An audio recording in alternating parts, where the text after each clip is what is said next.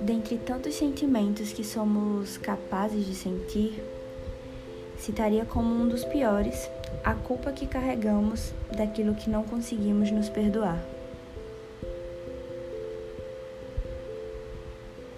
Oi, maravilhosas, sejam bem-vindas de volta ao nosso podcast. Eu sou a Rebeca, da página Feita de Sal.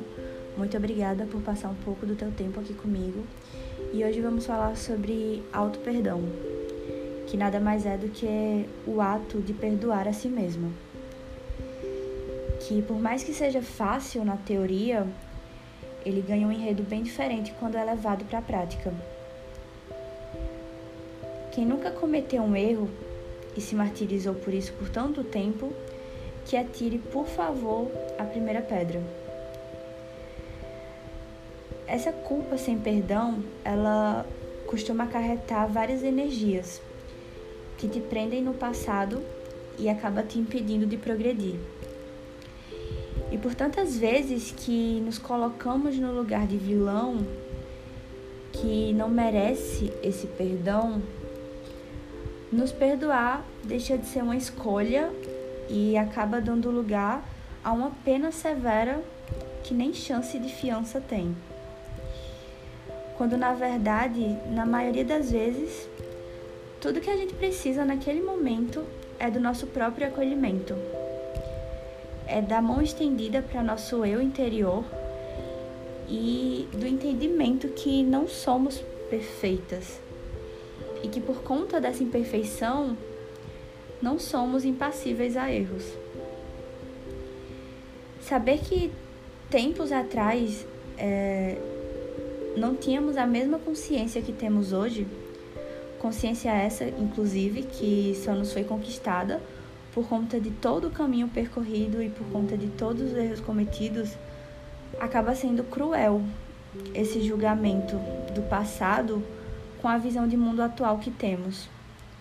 Sendo que naquela época não tínhamos como ter tanta sabedoria, justamente por não passarmos por todas as situações que temos hoje como bagagem. E por conta de toda essa culpa que não conseguimos transformar e deixar ir através do alto perdão, surge o acúmulo de sentimentos negativos, fazendo com que a nossa vida fique cada vez mais pesada e que por conta de tanto peso desnecessário que carregamos, a gente acaba não conseguindo sair do lugar, esse lugar de culpa.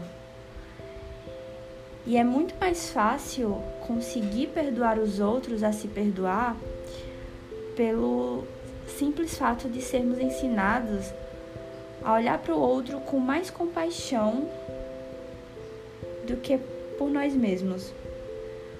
Porque em nenhum momento nos ensinam a nos olhar com esse mesmo olhar de benevolência, sabe? E eu acredito que erros servem para que o nosso aprendizado ele ganhe sentido e não para nos definir. E nem sempre aquilo que é comum é o certo.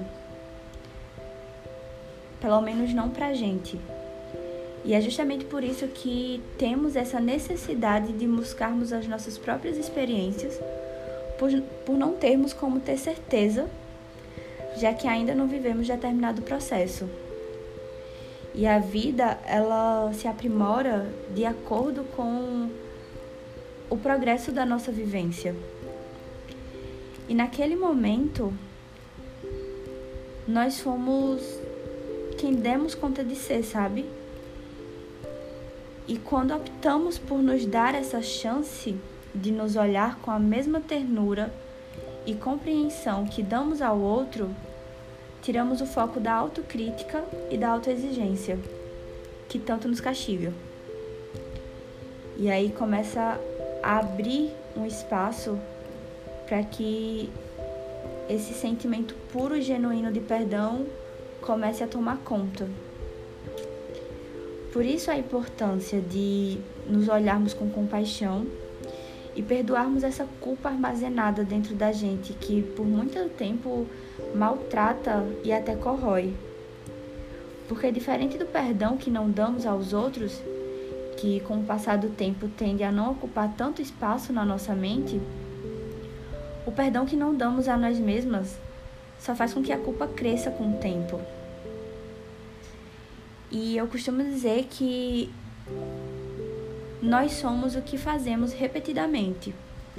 Então, caso você já tenha adquirido essa ciência do que não fazer, por mais que você já tenha feito tantas vezes, e se responsabilizar pelos seus atos e assumir as consequências dos seus erros, dando o melhor de si a partir desse reconhecimento, para que o erro não volte a acontecer, é, isso já te faz merecedora de se desculpar.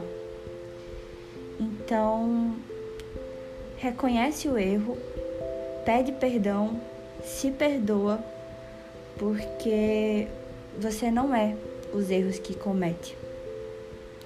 E eu espero que de alguma forma isso tenha te servido. Obrigada por ter chegado até aqui. Espero muito que possamos nos encontrar nos próximos encontros. É, manda para alguém que precise ouvir isso. Beijo e tchau, tchau.